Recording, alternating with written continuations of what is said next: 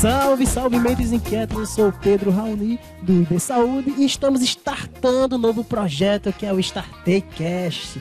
E para começar, eu vou falar minha mantra desse ano, que é antes feito do que perfeito, e no final desse podcast vocês entenderão. Fala galera, aqui é o Rodrigo Camargos, da, do escritório Falcone Camargos. Minha frase é: a oportunidade está na sua frente.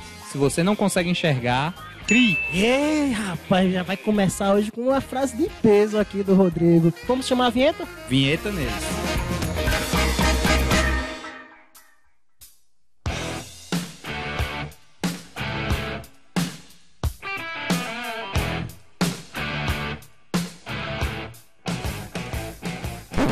Shall we begin?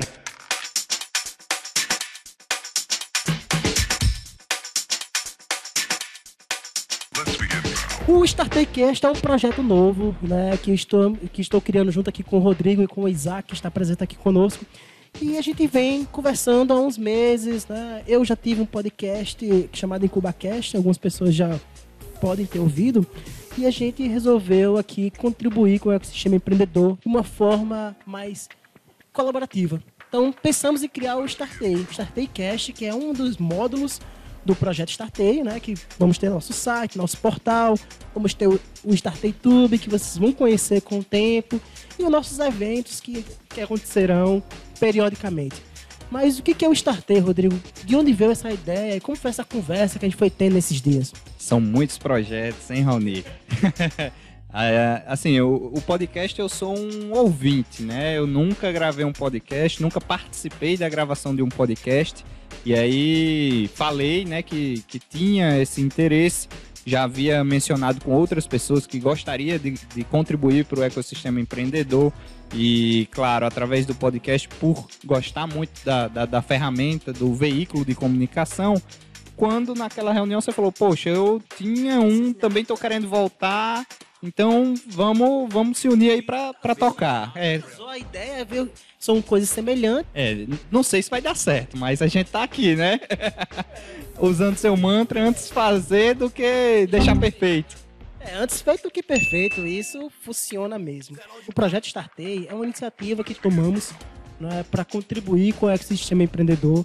Existem outras empresas aqui que contribuem, como o próprio Jerimum, Jerimum Vale, que é muito bacana, eu aconselho que vocês conheçam também. É sempre interessante estar buscando outras visões para os seus negócios, para a sua vida, porque empreender não se limita à empresa, a gente sabe disso.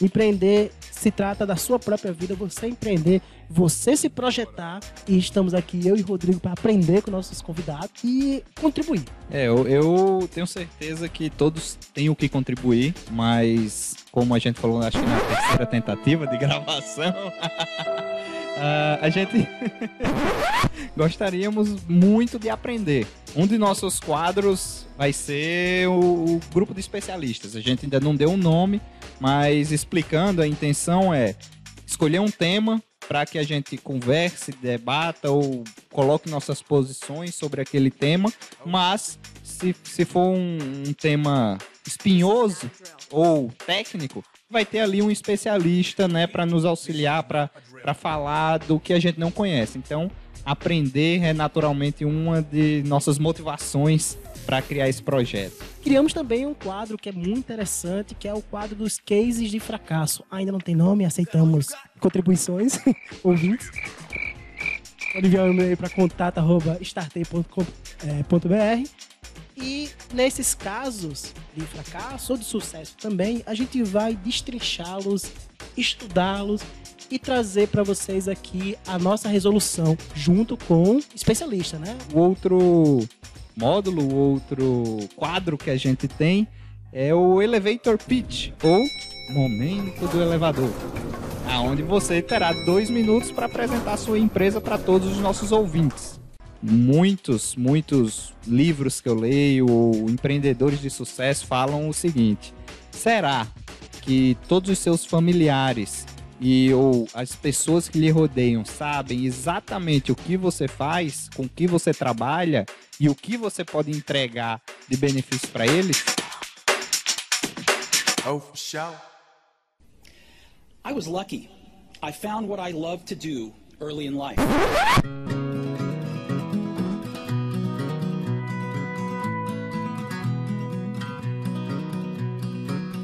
Nós queremos contribuir com o ecossistema empreendedor e de uma forma descontraída, um bate-papo. A gente vai ter uma mesa aqui, vai falar sobre tudo, né? De preferência. E inclusive eu soube que um dos nossos encontros será num boteco, é verdade? Se não era, agora é. Porque eu já tô topando aqui no happy hour, quem sabe, né? Eu acho que falar inclusive sobre cerveja é um outro tópico aí que a gente pode puxar para os especialistas, porque é um tema que está em alta, muita gente quer conhecer ou simplesmente beber, né? Então acho que é um, um tema para a gente trazer depois. É isso aí. Falando em cerveja, a gente tem aqui o nosso quadro DNA do empreendedor. Rodrigo ele falou uma coisinha aqui sobre cerveja e vocês vão conhecer um pouquinho da história dele, que tem esse traço, essa, essa ideia, a parte de, da serva potiguar. E este é um episódio zero, é o piloto. Então, desculpe os erros. A gente ainda tá perdendo a vergonha aqui, né? Com certeza. Os ruídos, né? A gente tá, tá testando o equipamento de som, mas estamos seguindo a linha. Antes feito do que perfeito. nós estamos validando uma ideia. Então, nós não estamos pulando etapas de uma criação de uma startup. Saiba que vocês vão acompanhar junto conosco a nossa evolução, os nossos problemas, as nossas validações. Vai mudar quadro, vai perder quadro, vai ter mais quadro no boteco. Já imagino isso, isso acontecendo. Mas a gente vai estar validando, porque o importante aqui é vocês. Né? É o ouvinte, é a informação correta, é vocês se divertirem, rirem né? e aprender de uma maneira mais descontraída.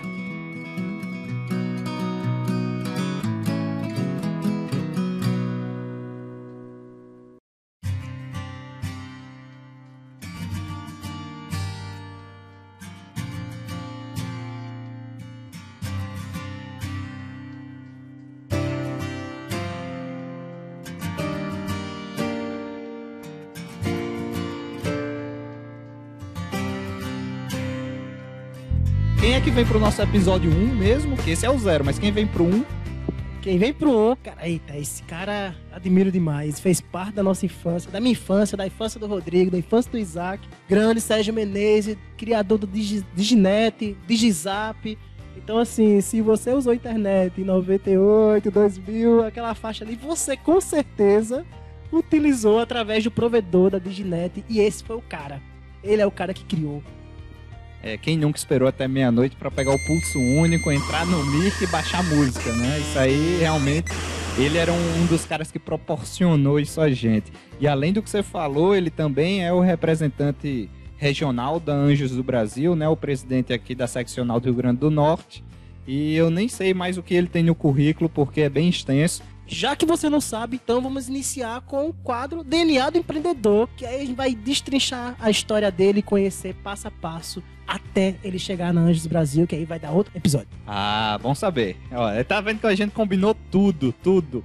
Aproveitando o DNA do empreendedor, então vou começar com o primeiro entrevistado do piloto desse episódio zero. Raoni, eu vou fazer aqui três perguntas iniciais para depois a gente seguir. Eu queria que você dissesse seu nome, sua idade e e o que te levou a fazer o que você faz hoje, que vai ser uma pergunta seguinte. É, senta que lá vem história, né? Meu nome é Pedro Raoni, é, eu tenho 15 anos. Brincando. Tenho 29 anos, vou fazer 30 agora no final desse ano. Vamos contar, acho que o meu primeiro contato que eu tive com o mundo empreendedor, que vocês vão rir um pouquinho, talvez, foi em 94. Eu tinha 6 anos. E isso eu lembro porque a gente tem fotos e tudo mais do meu pai. Meu pai, ele sempre foi um cara inquieto. Ele tinha uma rádio pirata e depois virou uma rádio comunitária. Era no Inamp? A do Inamp eu tive, mas em 2004. Mas meu pai tinha uma rádio pirata do tempo de CDs, assim. Ele tinha 500 CDs em casa, então, assim. Em 94, na Copa de 94, mais precisamente, meu pai, ele sempre teve sons, equipamento de som. Ele gostava muito de som. Além, ele era professor. Ia vivendo com o que dava e ele... co- completava a renda com, com som e tudo mais. Eu aprendi muita coisa com ele, tanto ele quanto minha mãe. A gente resolveu fazer na semana, na nossa casa, o encontro da final da Copa. E aí eu perguntei, mãe, já que vai ter aqui em casa, vai ter a TV, vai ter tudo, botar a TV lá fora, junto aquela galera toda, bem interior, né? Já que vai ter todo mundo aqui, eu posso fazer pipoca e vender. E essa foi a primeira iniciativa que eu tive, porque eu vi uma oportunidade e fiz, beleza, vou ganhar dinheiro nisso. Nunca gastei dinheiro, por anos depois eu fiquei guardando e trocou por real, mas eu guardei aquilo ali e aquilo foi um pontapé inicial. E eu percebi que, que as oportunidades elas vão surgindo, elas vão aparecendo e não importa a idade, sabe? Não importa o meio que você vive, a dificuldade que, que você passe. Eu percebi nesse momento que criar a solução era o meu fator principal. Era aí que eu queria fazer. Eu queria resolver problema de outras pessoas. Era o que lhe motivava. É isso, era o que me é o que me motiva até hoje, na verdade. Eu, eu gosto de contribuir com, com soluções que resolvam problemas para a sociedade. Então isso foi amadurecendo. É, começou assim pequenininho, depois eu comecei a fazer é, pulseiras de fio que eu achava na rua e saía de porta em porta para vender aquelas pulseiras. Muito bacana. Eu, eu não lembrava de passagens da minha infância. O que você falou agora acabou de me, me levar a uma remota área aqui do, do, do meu cérebro, porque de fato eu não lembrava, mas já já eu conto. Não, não, não das pulseiras, mas eu batia de porta em porta vendendo algo que você vai rir muito. Então foi construindo, sabe, Rodrigo? A gente foi, eu fui crescendo nesse meio, é, já pensando em soluções. Depois disso, eu na minha rua não era calçado no início, né? Virou calçado anos atrás, mas enfim. Era um conjunto novo, que é ali no Rua Parnamirim. E só pra é, criar um ambiente, quando chovia, meu amigo, só o que tinha era lama.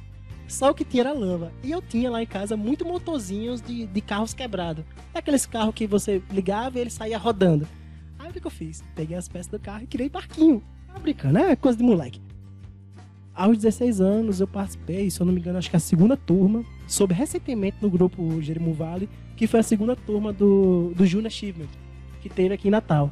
Eu estava no Floriano Cavalcante, anos atrás. Esse foi meu primeiro contato com a empresa e como que funciona. E daí eu vi, caramba, pronto, é isso que eu quero para minha vida.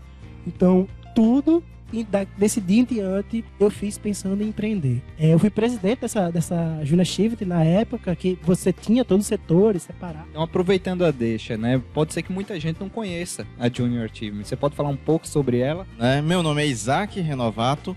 A frase que eu gostaria de deixar para todo mundo aqui seria live and learn, né? Viva e vá aprendendo, até porque nós temos que ir aprendendo. Né? para falar sobre a Junior Achievement, na verdade eu não, não sou uma pessoa extremamente representativa nela. Eu participava como ad, é, advisor, né? E na questão da orientação, a área que atuo é primordialmente na questão de marketing, né, e a parte comercial.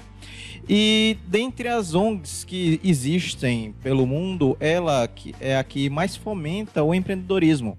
Ela busca fomentar o empreendedorismo nos jovens né? que exatamente naquela faixa de idade que existe aquela criatividade maior.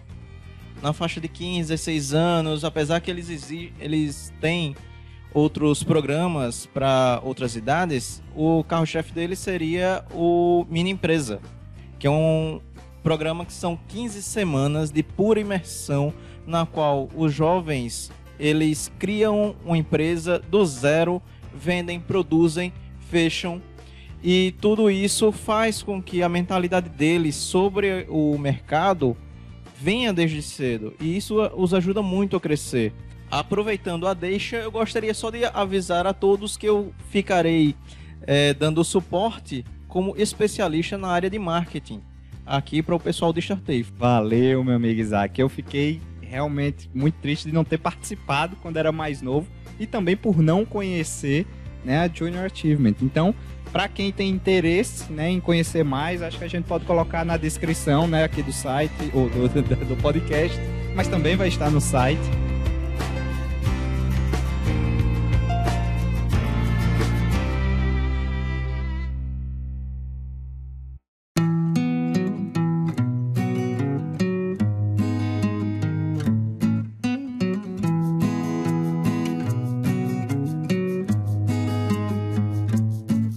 Uma empresa chamada Nato Flu. A gente fazia sabonete e eu ia de porta em porta com a conversa fiada, com esfoliante para vender. E não sabia vender direito, porque eu não sabia nem para que servia o esfoliante, mas vendia. A gente bateu as metas e foi show. Você sabe que eu também paguei essa matéria de vender sabonete?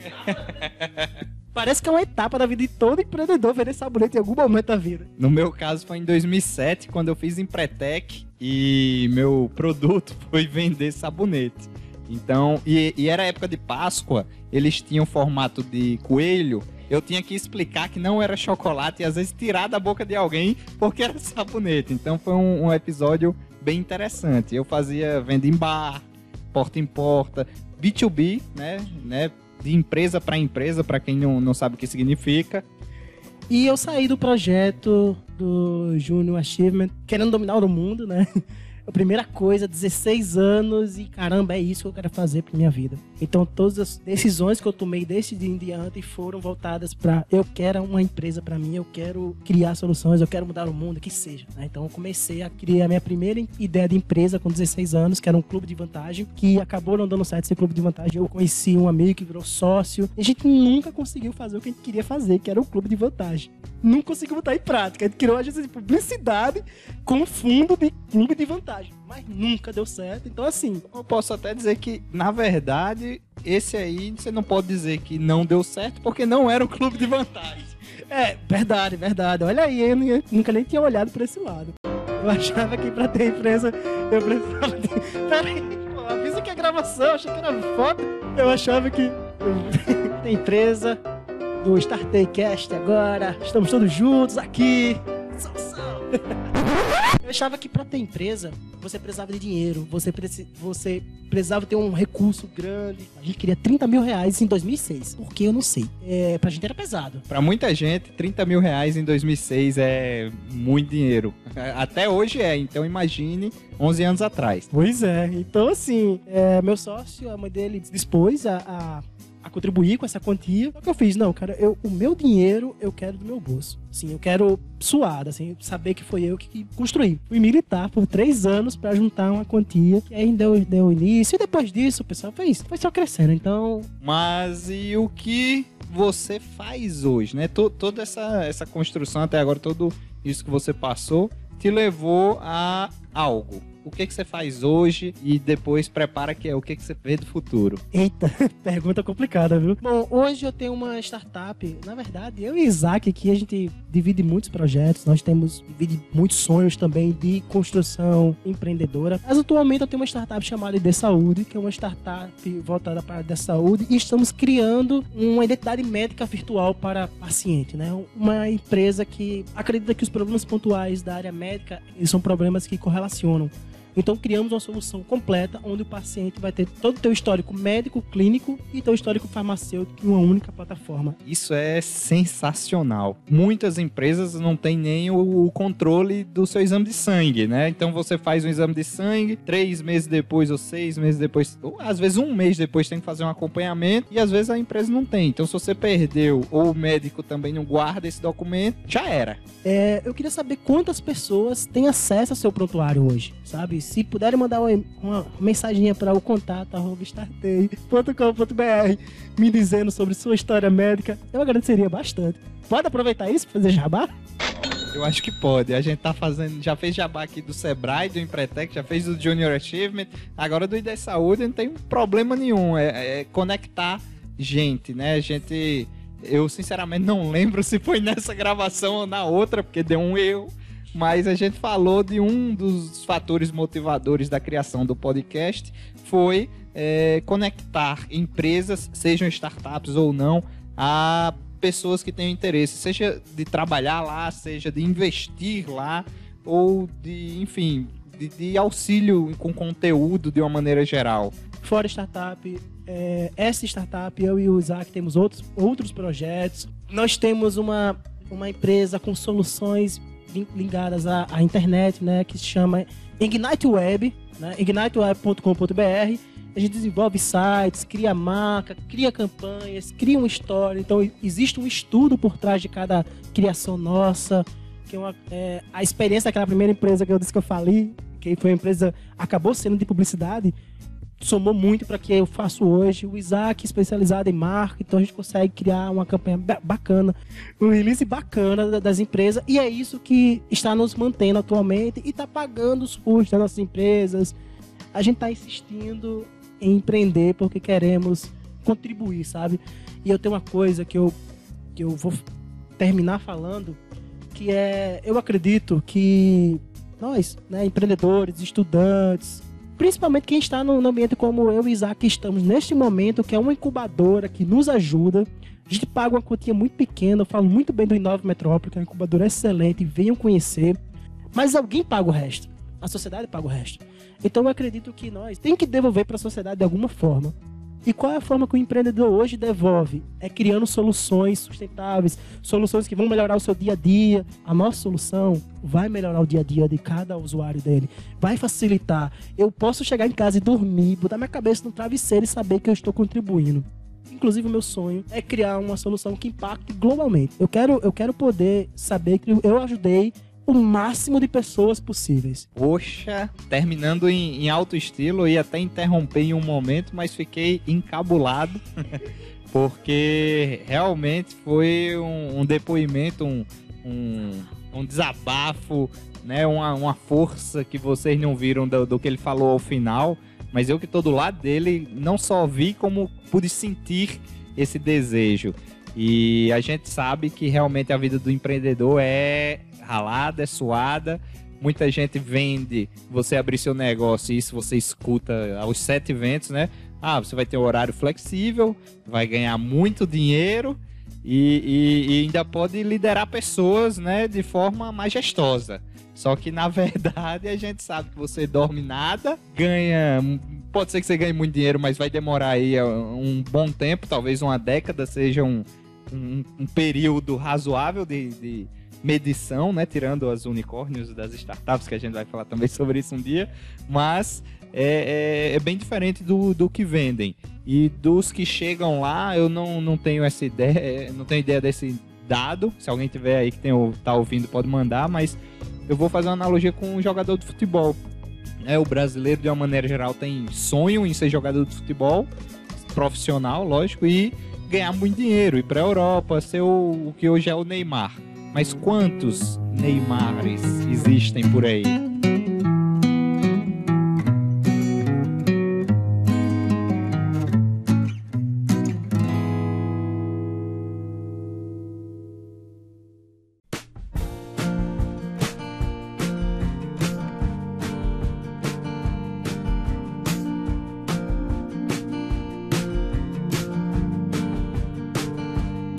Meu amigo Rodrigo, eu queria que você dissesse seu nome. Vou repetir. Sua idade, que já que eu disse a minha, diga a sua, né? e o que te motivou, o que te construiu a ter o que é hoje, sem me dizer o que você faz. meu nome é Rodrigo de Souza Camargos, tenho 29 anos também, só que eu só faço 30 em abril do próximo ano, 2018. E o que motivou a fazer o que eu faço? Eu acho que o desejo, talvez eu terminaria, eu começaria com o que você terminou, o desejo de impactar a sociedade de uma forma positiva.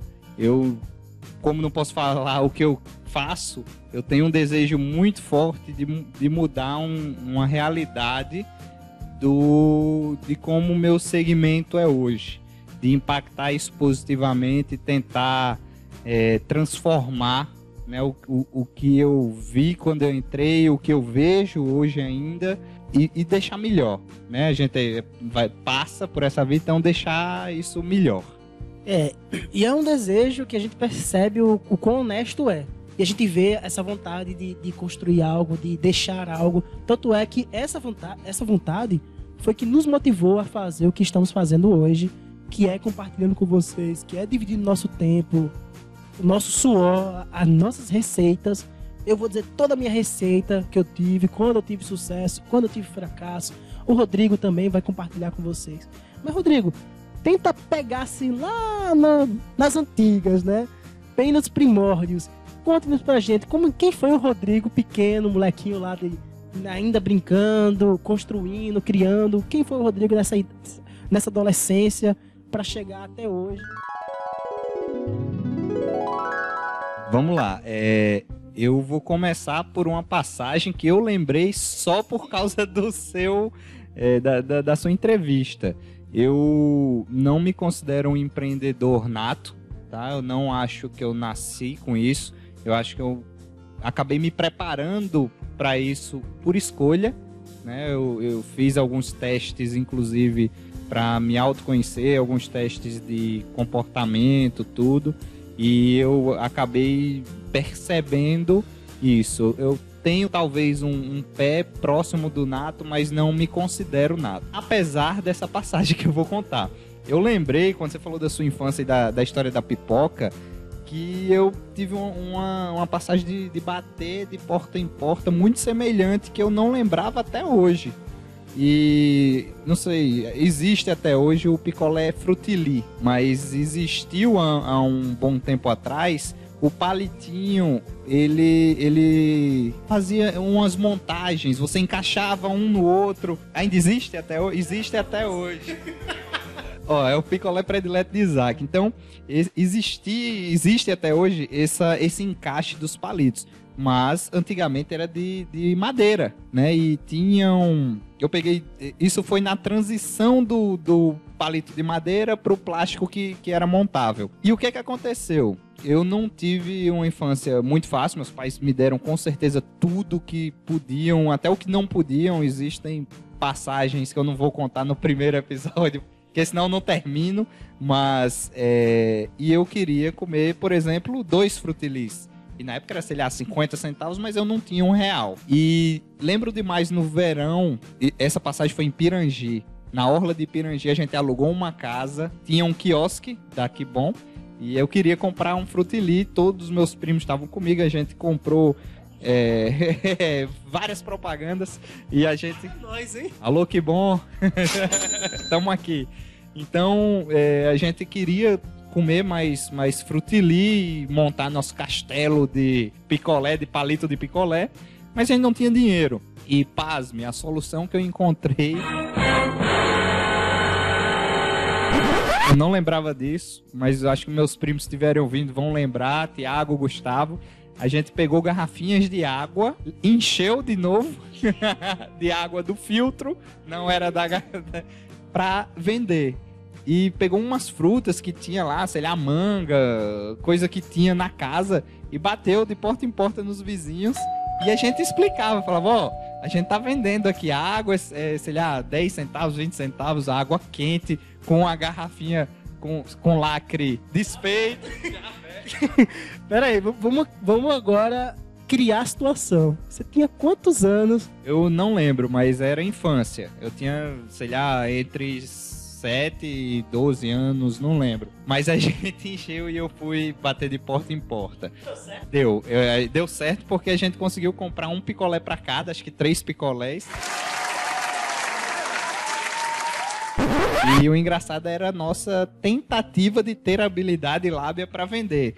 Mas chegou um momento que, que a gente viu que era insustentável, porque tinha garrafa que a tampa era amarela e a garrafa deveria ter tampa azul porque o lacre era azul. Então, a gente explicou que na verdade tinha enchido do filtro e queria comprar picolé. Acho que foi nossa melhor estratégia de venda à época.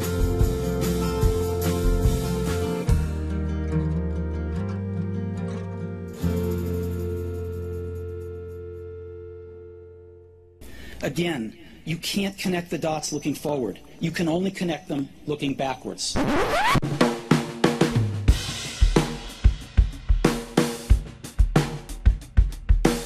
Pois é, né? acho que as pessoas se ficaram com pena de ver essas crianças no meio da rua, do sol. Que, então vamos comprar essa água, vamos comprar. Eu não acho isso, eu tenho certeza. E realmente eu não lembrava. Mas isso não anula a situação de você empreender ali. Você queria uma coisa, não tinha, criou uma solução e foi na prática.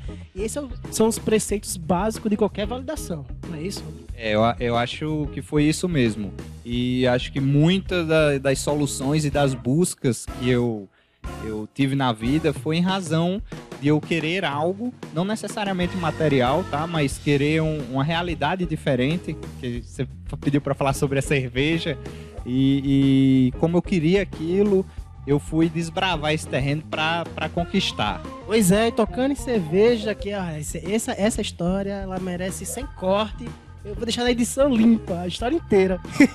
então, bem, eh, acho que essa foi a primeira lembrança de empreendedorismo que eu tive e realmente ela estava adormecida até hoje. Mas voltando, eu, eu tirando essa passagem, não lembro mais de nenhuma outra. Por isso que eu não me considero nato. Minha infância foi bem eh, comum, eu diria.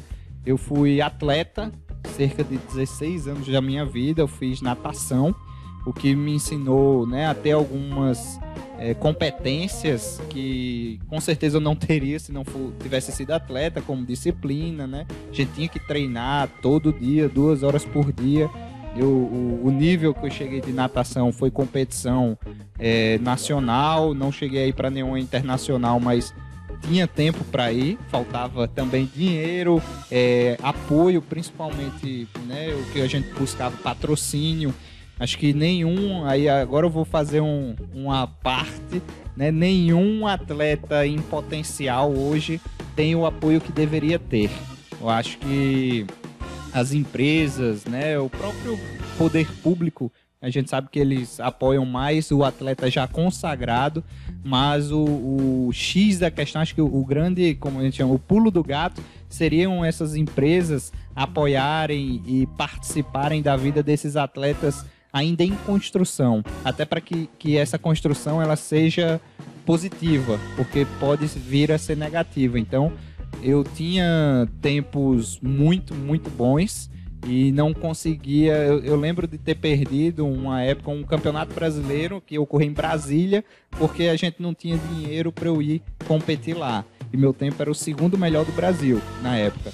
Fora a natação, eu sempre fiz inglês, passei por mais de uma, duas escolinhas de inglês, me formei nessas escolinhas de inglês. E quando chegou mais ou menos no pré-vestibular, 2005, eu deixei a natação de lado completamente. Fiz só eh, minhas obrigações com relação à competição, porque eu tinha bolsa na escola, mas segui para a faculdade. Nunca tive dúvida na faculdade, eu sempre quis direito, aí adiantei um pouco do que eu faço hoje. Então sempre quis direito. Eh, minha segunda opção na, na UFRN, na época era vestibular, foi filosofia. Era bem diferente, mas acho que traz o caráter questionador que eu tenho até hoje. Mas a- ho- hoje eu canalizei para um, um lado bom. E aí eu fiz a faculdade, entrei, passei, né? São cinco anos a, a faculdade de Direito, eu passei dois, três anos e meio, talvez quatro, cursando direito, 100% dedicado, fazendo estágios dos mais diversos, seja eh, no Ministério da Agricultura, com, a- com as fiscalizações, seja com voluntário no TJ, enfim, em, em diversos órgãos. E me decidi, acho que por volta do terceiro ano de direito, que minha paixão era advogar. Eu decidi aquilo muito rápido, eu tinha isso em mente, mas eu precisei ter as experiências de outras realidades para tomar essa decisão. E aí, tomada essa decisão, eu comecei a, a me questionar no sentido de que, poxa, eu tô sendo formado para advogar, tô sendo formado para cumprir prazo, para entender as leis, né? Mas eu, eu sei que o advogado é mais que isso, porque eu visualizo, eu vivo isso hoje no estágio. Então, eu preciso me capacitar para administrar um escritório, para ter outras competências que o direito não me entrega. Você já estava inquieto com a situação, né? Já estava querendo empreender, então isso foi deixando você mais motivado, talvez, a buscar alternativas. Eu não sei se eu entendi bem. É, foi exatamente isso. Eu, eu tava muito inquieto, eu tava com medo, eu diria também, de o que, que eu vou fazer quando sair. Esse questionamento surge em qualquer formando de qualquer curso, mas geralmente surge no último ano ou no último período, e em mim surgiu um pouco antes. E aí eu comecei a, a pesquisar é, o que eu posso fazer para mudar essa realidade, para aprender sobre essa, essa competência, essa, esse gap, essa falta, né, essa insegurança. O que, que eu posso fazer para cobrir essa insegurança? Eu sempre fui para a linha do conteúdo para iniciar essa, essa cobertura. E eu comecei a pesquisar em faculdades, inclusive em São Paulo, se existia alguma coisa, isso é ano de 2000 e 2006, talvez 7 ali, 2006 para 2007, se existiam cursos é, complementares ou pós-graduações em administração de escritório ou algo relacionado a isso. Até encontrei um em São Paulo, mas eu não tinha condição de ir para São Paulo passar. é, eram sete anos ao todo, mas digamos que eu me formasse cinco anos em direito, esses dois outros eram em administração do escritório, eu não tinha como passar dois anos lá. E aí foi onde eu achei o Empretec, né? Aí muito, eu fui procurando, poxa, eu, eu quero aprender a ter uma empresa. Eu falaria, falava assim, né? Eu quero é, aprender a, a gerir um negócio, sem dizer o que era. E aí muita gente sugeriu o Empretec. E eu fui pro Empretec em 2007, se não me falha a memória, e realmente foi um divisor de águas. É, né? Não basta ter só o feeling, às vezes, do, do, do empreendedor. É importante buscar conhecimento, é importante estar lendo, é importante conversar com outros empresários, empreendedores, entusiastas, pessoas leigas, porque tudo isso constrói quem você é, constrói a sua forma de pensar e evita problemas. E a Empretec eu não fiz. Alô, Sebrae, Pedro Raul ainda não fez Empretec. Não, eu não fiz Empretec, mas conheço bastante, porque na época que a gente recebeu uma proposta para fazer Empretec, quando eu tinha o Liga Consulta, que era uma empresa incubada lá no IFRN, a gente recebeu uma proposta e eles ofereceram dois cursos. E aí a gente optou por- pelos dois sócios que tinha menos contato com, com o mundo empreendedor. A pegada se tinha, mas precisava de mais conhecimento, e isso é importante no, no mundo empreendedor, né? Você buscar. É, sem dúvida, eu acho que é a base, né? O empreendedor, ele é um- uma pessoa que faz muito, só que se ele fizer certo, o caminho é, é mais curto, tem menos curvas. Então, eh, meu pai sempre me ensinou isso, falou, é, escute, aprenda com os mais velhos, escute os exemplos, extraia o que isso pode lhe ensinar. Então, eu sempre tive muito isso. E uma forma são os livros, outra forma que você falou foi conversando, seja com empreendedores ou não, mas conversar sempre lhe, lhe passa e lhe ensina algo.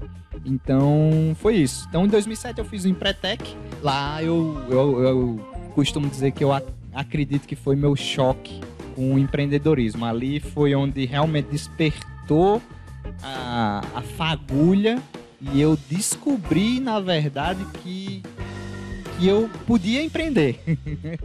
Ainda não sabia como fazer isso no, no segmento do direito, isso é bem importante ser dito, apesar dessa, dessa ideia que eu tinha, eu não, não sabia como aplicar os conceitos empreendedores e de gestão no segmento jurídico, mas eh, ali foi onde eu fui impactado. Depois saiu do Empretec, você devia estar louco aí, sangue nos olhos, que todo mundo sai de lá desse jeito, né? Bem, com aquela vontade de empreender.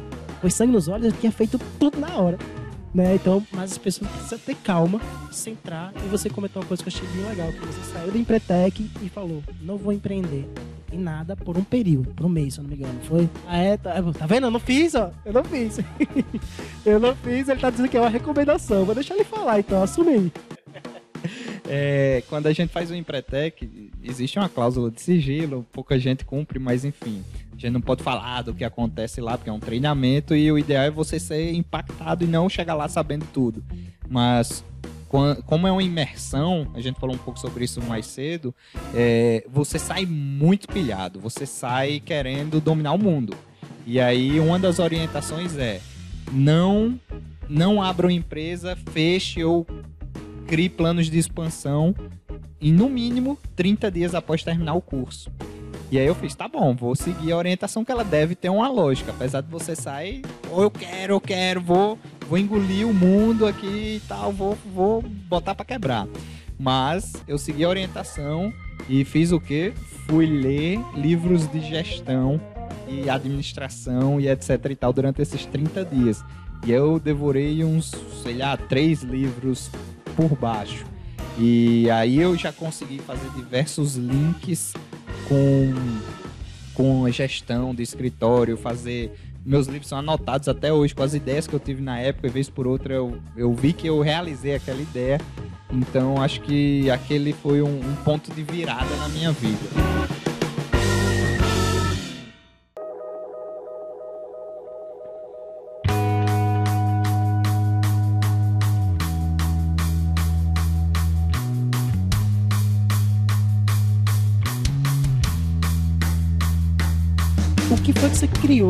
Logo depois da, do prazo? O que, que, que surgiu com, logo depois? E, assim, é, eu acho que eu confundi aqui a data. Eu tava até fazendo as contas. Tava- talvez não tenha sido em 2007, mas sim em 2009. Abril de 2009 que eu fiz o Empretec, justamente pelo que eu vou te contar agora. É, eu dei essa quarentena 2007. Na verdade, eu conhecia as cervejas especiais e desde então vim com esse pensamento fixo, aquela coisa que incomoda o empreendedor de eu quero levar cerveja especial para a minha região, quero ter isso aqui, quero usufruir dessa, desse bom produto, é diferenciado. É, eu, foi outro impacto que eu tive. Esse realmente a cerveja especial me impactou em 2007. E aí, em 2009, quando eu fiz o Empretec, eu fiquei com essa coisa fixa na minha cabeça, martelando de que eu poderia trazer o que eu sempre quis para Natal.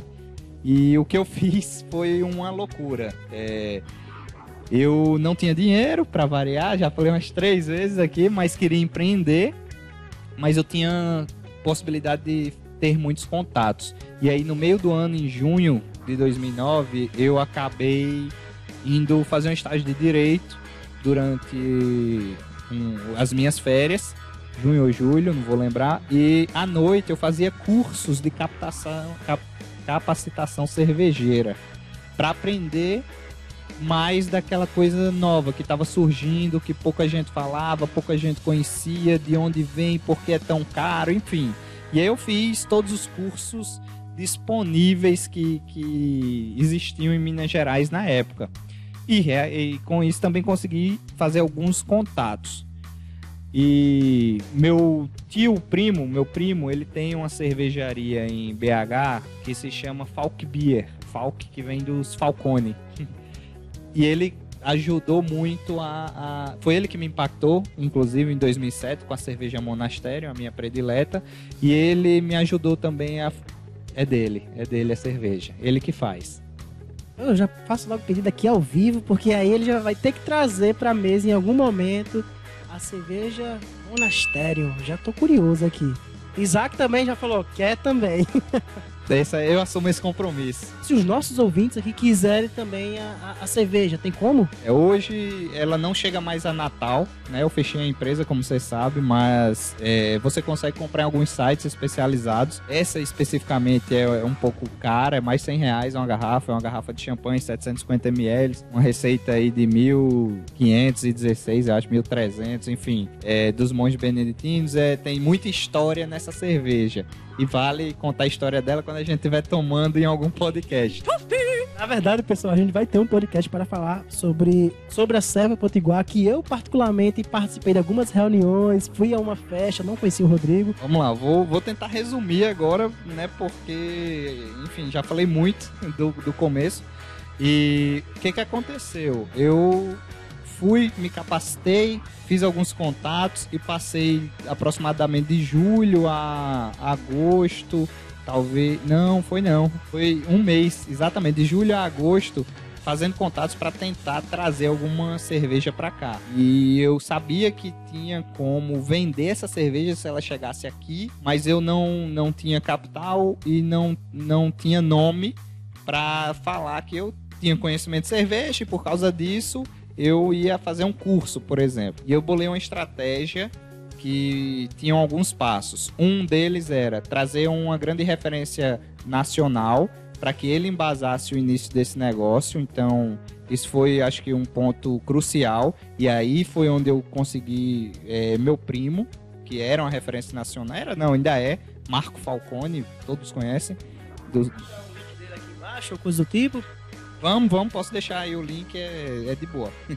E o segundo passo, a segunda perna desse tripé era eu tinha que ter a cerveja disponível para venda nesse evento que eu fosse trazer ele, mesmo sem dinheiro, eu sabia que eu tinha que ter de alguma forma. E o terceiro é eu tenho que fechar negócio com algum bar, restaurante, hotel que seja uma grande referência local e me abra portas nesse novo mercado, né, para qualquer outro. Rodrigo, você precisava de dinheiro. A verdade é essa, né? Pra trazer essa cerveja. Em algum momento, a falta de dinheiro te desmotivou? ou deixou de fazer com que você corresse atrás do, do teu sonho, enfim, impactou ou, ou não, ou você buscou, ou não aconteceu, enfim, vamos, vamos saber agora. A falta do dinheiro acho que é sempre um calo. Todo empreendedor tem boas ideias, mas esse, esse momento que precisa do investimento financeiro, do capital em si, ele é, é desgostoso. Ele não chega a fazer com que você desista ou desmotive, mas ele, ele, ele se você tá numa quarta marcha, você puxa a terceira, porque você fica engessado.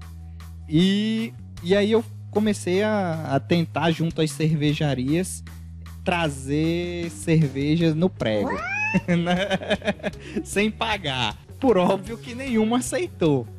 Mas meu primo, não- eu não, não conseguia fazer negócio trazendo só um tipo de cerveja, só a cerveja dele. Era uma cerveja naturalmente mais cara, é, principalmente pra época, enfim, era. Eu sabia que não, não era ali que eu ia conseguir gerar negócio. Mas eu tinha, um, tinha conseguido outros contatos e tinha ligado já para outras cervejarias e consegui abertura em três, uma sendo a do meu primo e outras duas nacionais, é, já em, algumas inclusive vendidas, mas é a Bamberg e a Colorado. Colorado ainda existe em Natal, é bem fácil encontrar até em supermercado. E a outra, ó, mostraram uma foto aqui, Colorado Apia, exatamente. É, coincidência, rolou uma coincidência aqui que eu falei da cerveja apareceu na tela do Isaac. Então, essas três cervejarias, a Falk, a Colorado e a Bamberg, me apoiaram, mas a, a história mais bacana talvez seja com o distribuidor, é, importador e distribuidor que mais tinha rótulos na época. Isaac é nosso. a nossa inteligência artificial, pô. É nosso robozinho aqui. Ele, pá, captou, é o Google. A gente falou na cerveja, ele, pá, já tava lá, pronta a imagem. Não era todo mundo que tava acostumado. A pessoa tá acostumada. Eu posso falar por mim, naquela época eu estava acostumado a beber uma cerveja que hoje é horrível. Eu vou tirar essa parte. Eu estava acostumado a beber cerveja Skol, fazendo jabá. Paga nós, Skol. Ambev, paga nós. Então você teve que criar uma nova cultura aqui em Natal. Uma cultura de, de, um, de uma cerveja que tinha um valor um pouco mais elevado. Claro, com uma qualidade melhor, com, com uma história por trás, com uma produção feita aqui no, no Brasil, né? Uma coisa artesanal, muitas delas. É claro que imagino que algumas com uma indústria por trás, mas enfim, é uma cultura nova. Porque assim, vou falar por mim, né? Em 2007, quando você começou a pensar, eu nem pensava em cerveja artesanal. Então quando eu saía pra confraternizar com meus amigos, Nova Skol, Paga Nós, Ambev, é, mais um jabá, né? É, pra ficar bem claro, eu fui um bebedor de cervejas comuns durante muito, muito tempo. Acho que foi o primeiro requisito para eu gostar de outras cervejas foi gostar muito de cerveja, de uma maneira geral. E eu também, eu gosto da história da cerveja, eu gosto da, da confraternização que gera em volta dela. E assim, eu tava até falando com você esses dias da, daquela da abraçagem, que eu tava falando errado o nome, né? Eu tô falando braçada, que a gente que meu aniversário tá chegando e eu estou querendo produzir a minha própria cerveja pro aniversário.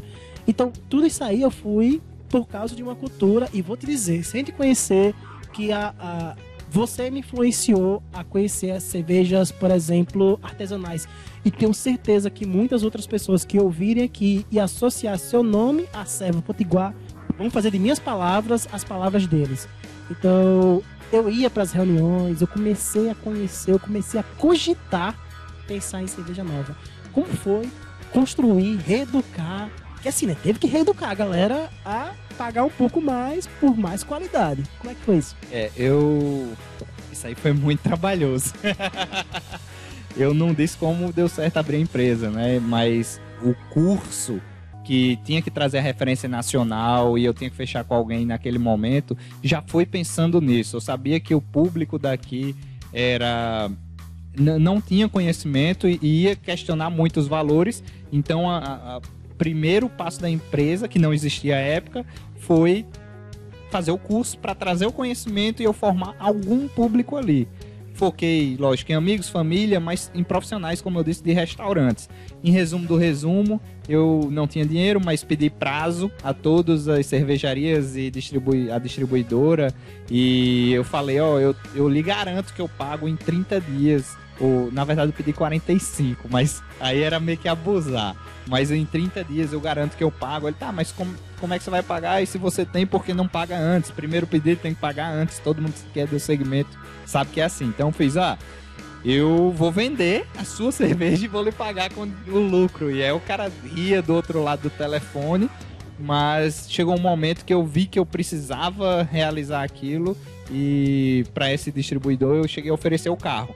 Eu tinha um Celta, eu fiz, ó, se você quiser, e aí já formação de direito, fiz, eu dou o meu carro como garantia ou indação em pagamento, enfim. E aí ele riu de novo e fez, não, já que você está disposto a isso, eu vou mandar, você tem 30 dias. E assim foi. Né, eu não tinha CNPJ, chegou tudo no meu CPF, tive dificuldade de trazer por causa das, das transportadoras, enfim, mas chegou. Quando chegou, eu bati a porta, e aí vamos soltar mais jabá. bati a porta de alguns restaurantes, dentre eles o Camarões, que é uma referência mundial, e eu falei, ah, se eu fechar com Camarões, qualquer outro vai me escutar com mais facilidade. E vou tentar resumir bem, a gente conseguiu, conseguiu esse objetivo. Trouxe os caras, os mestres, tudo, para o curso. Eles participaram, eh, efetivei o negócio cerca de uma semana depois. Coincidência ou não, óbvio. Eu já tinha as cervejas de pronta entrega, então já coloquei lá, fui treinar o pessoal e aí vamos lá, formar o, o- o- a clientela, né? O que você perguntou. É, essa formação, ela passava por várias etapas e, e cenários. Eu tinha que formar os garçons, a brigada, né? Como se chama o, o- os metres, o pessoal que trabalhava nos bares e restaurantes locais. Então, sempre que eu fechava um negócio com eles, eu fazia questão de ir treiná-los. Todos eles provavam a cerveja, era um investimento meu, porque eu, eu queria que eles, ao oferecer, passassem a experiência nem. Hã? Confiança, porque sabia que era gostosa. Isso, ele falasse da, da sensação que ele teve. É, melhor venda é essa, é aquele cara que vai vender e, e ele fala sobre o produto com aquele brilho no olho. E era muito bacana porque, sei lá, cada restaurante começava com quatro a seis cervejas e todos gostavam mais de duas das seis. Então ele sempre falava, ó, eu vou ser sincero, essa aqui é meio amarga, é ruim que só, mas essas duas são boas. E aí a gente tinha duas cervejas que vendiam muito, que era uma Pilsen e uma de trigo. Bem, e além de treinar o pessoal que servia da retaguarda, tudo eu tinha que formar clientela para a minha empresa, porque ninguém ia chegar no restaurante e pedir aquela cerveja, sei lá, uma long neck a 20, 30 reais, sem saber o que era, a não ser que um tivesse viajado para fora do país, dois para outros lugares do Brasil que já estava com essa cultura iniciando. Então eu tinha que fazer com que essas pessoas pedissem a cerveja lá. E o que que eu fiz? Comecei a dar curso para os públicos, né, para o público aberto, para o público em geral. Comecei a pegar aquele conhecimento que eu aprendi nos cursos na- nas noites de Minas Gerais e trazer para Natal, formar turmas e foram, sei lá, mais muitos, muitos cursos. Eh, pelas minhas últimas contas, foram mais de 250 pessoas impactadas eh, nesses cursos e eu vi que isso também não era suficiente. Perceba que num, num tempo aqui, linha temporal, isso é aproximadamente já 2010, eu já fornecia para os maiores restaurantes de Natal, os melhores, mais caros, e também para o maior supermercado referência daqui. E mesmo assim eu via que isso não era suficiente. Eu tinha que criar um efeito multiplicador e tinha um outro desejo aí que eu queria é, que existisse produção de cerveja aqui, que as cervejarias surgissem daqui, que a gente não precisasse chegar e pegar ah, a cerveja de Minas, de São Paulo de outro lugar é boa, mas a de Natal não. Enfim, eu queria que esse, esse movimento surgisse aqui e surgisse com muita força. E em um determinado curso deste, acho que foi o sexto, se não me falha a memória. No sexto curso que eu ministrei sobre cultura cervejeira, é, eu vi um brilho do- no olho diferente de alguns amigos, né? Hoje são amigos.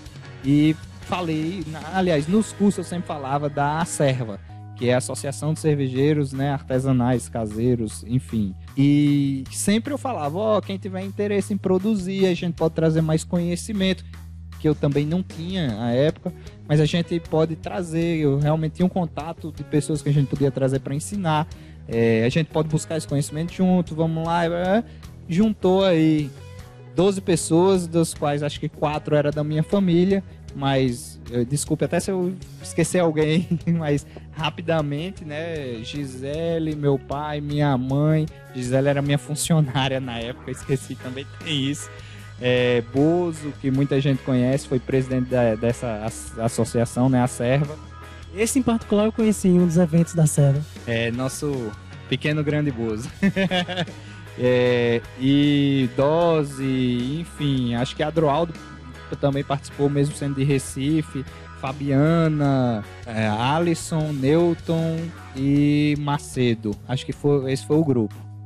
Na verdade, uma construção de, de qualquer coisa nunca só tem um rosto, né? É uma equipe por trás, são vários ro- rostos que dão e constroem o que a gente vai tendo no dia a dia, né? É um esforço mútuo. É, sem dúvida, essa galera que eu citei, eles na verdade compraram o sonho, né? A ideia de que a gente poderia fazer algo diferente aqui, que a gente poderia mudar a realidade local e impactar pessoas e trazer cerveja boa a, a um custo acessível. Foi um- uma série de, de sonhos, cada um com seu mais forte, mas acho que surgiu muito disso. Em resumo também, eu passei quatro anos à frente da associação, Hoje ela está com 7 e tem é uma das maiores do Brasil. Temos mais de 120, 130, isso muda todo dia associados. E é um, é um, é um orgulho realmente ver que, que isso aconteceu. né? Eu passei esses quatro primeiros anos na frente, batalhando, desenhando onde a gente queria chegar, brigando para trazer o evento nacional que ocorreu agora é, em 2017 aqui, brigando para trazer o regional que aconteceu em 2016, enfim, foram brigas que, que eu comprei há quatro anos que a gente vê hoje se realizando e graças às diretorias que, que hoje estão à frente, né, foi, foi feito um trabalho belíssimo. Olha, eu digo com toda a convicção que vocês conseguiram sim impactar, e eu falo por mim, porque vocês me impactaram e eu, consequentemente, os meus amigos, que acabei levando. Então, acho que sim, pode dizer com toda certeza que foi um sucesso e ela continua sendo, na verdade. Continua crescendo, não para no tempo, e é, o- e é a referência que a gente tem no estado.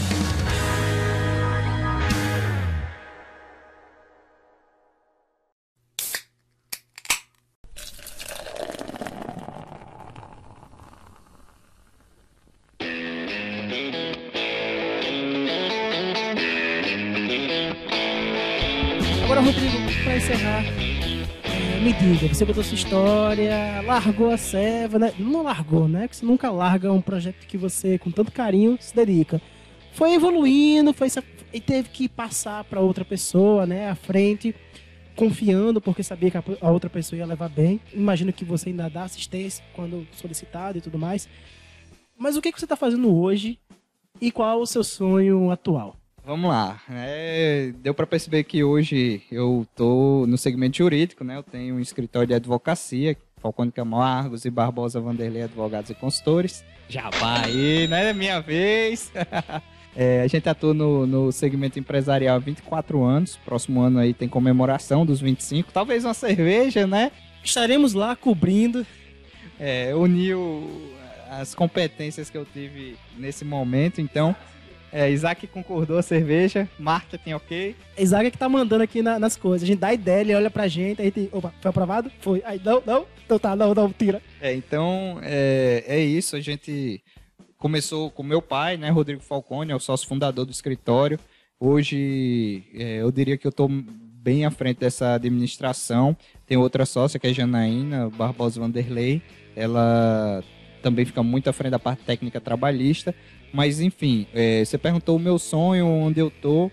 né, hoje estamos em um momento de expansão, de crescimento. A gente tem esse desejo, tem esse planejamento, é, luta por isso, mas o sonho é mudar a realidade do que ocorre com o jurídico é, regionalmente, primeiro e depois, quem sabe, no Brasil. Quem sabe não, né? No momento certo. Mas a gente tem uma realidade de, no Brasil hoje, mais de um milhão de advogados, né? Aqui no estado deve estar em 16 mil OABs, 12 ou 13 mil ativas. E há uma, uma banalização em uma série de sentidos na, na cobrança de honorários é, de advogados iniciantes que às vezes não se sentem preparados ou ou às vezes o cliente acha que ele não está preparado e não quer pagar. É, dos escritórios médios, grandes, a depender do seu referencial, não, não considero que aqui tenha nenhum escritório grande, é, senão uma filial de algum grande. Mas os pequenos e médios, eles remuneram muito mal o advogado, muito, muito mal.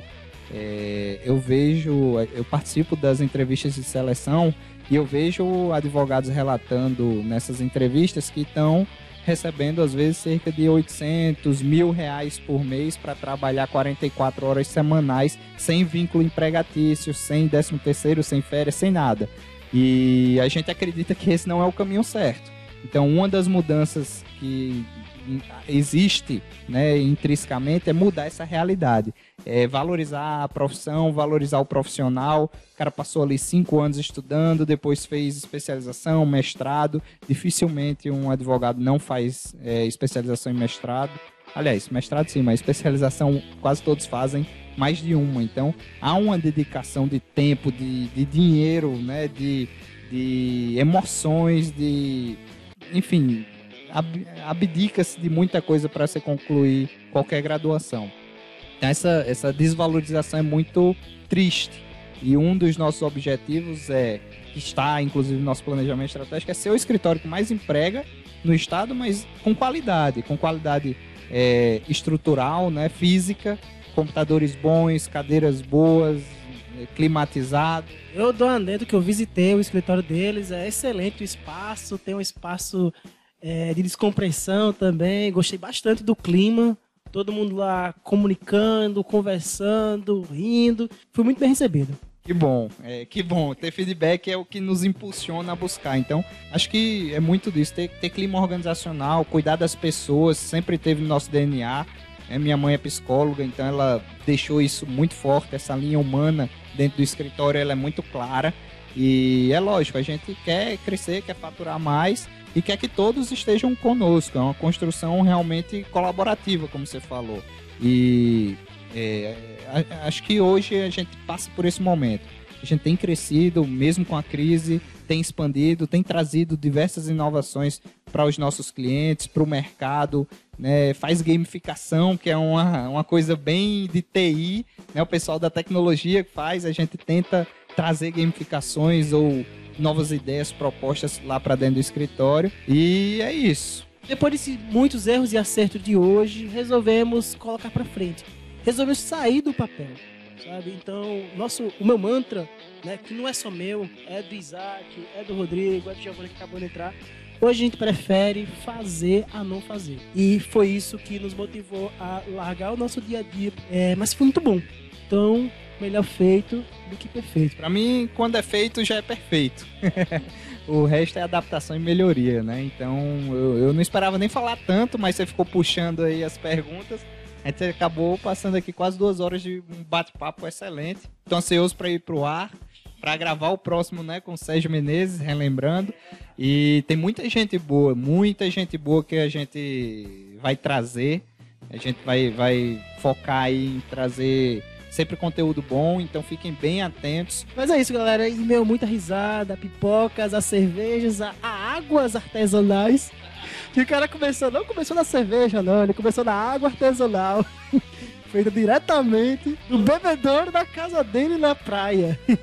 Mas em meio a tudo isso, a gente espera que a gente é, tenha conseguido passar para vocês um pouco de quem, de quem é cada um aqui. Esse é o episódio zero, né? Então, daqui em diante, não seremos nós a falar. Então a gente vai aprender junto com vocês. A gente vai conquistar junto com vocês ideias. Posso, ah, ah, antes de finalizar, pedir até uma contribuição da, da galera que está ouvindo, porque a gente fez uma lista de nomes de pessoas que nós conhecemos e achamos interessante trazer. Mas eh, se vocês contribuírem, a gente pode ir atrás da pessoa que vocês desejam. E acho que eu posso dizer que. É, acho que posso dizer que a gente vai conseguir trazer gente do cenário nacional aí, né? Olha, rapaz, a gente não vai entregar tudo, mas tem o nome aqui. Quando sentar pra conversar com a gente, sentar não, que vai ter que ser de longe. Eu acho que eu vou ter que ir pra lá, né? Fazer um Skype com vocês, mas eu lá. É, olha aí, isso é um peso e a gente não vai falar agora pra deixar vocês curiosos. Então, Startei vai startar novas soluções, o Startei vai iniciar novos empreendimentos, assim eu espero. E eu espero poder contar com vocês, poder validar com vocês e contribuir, né? E poder dizer, eu gostaria muito de que daqui a uns meses a gente consiga dizer, poxa, nós contribuímos, nossa equipe contribuiu com alguém, né? nossa equipe contribuiu com o crescimento pessoal, talvez, empresarial. Acho que essa é a frase final pra mim, pra despedir. Valeu, galera. Muito obrigado pelo tempo de vocês e realmente a gente espera contribuir. E é isso. Valeu.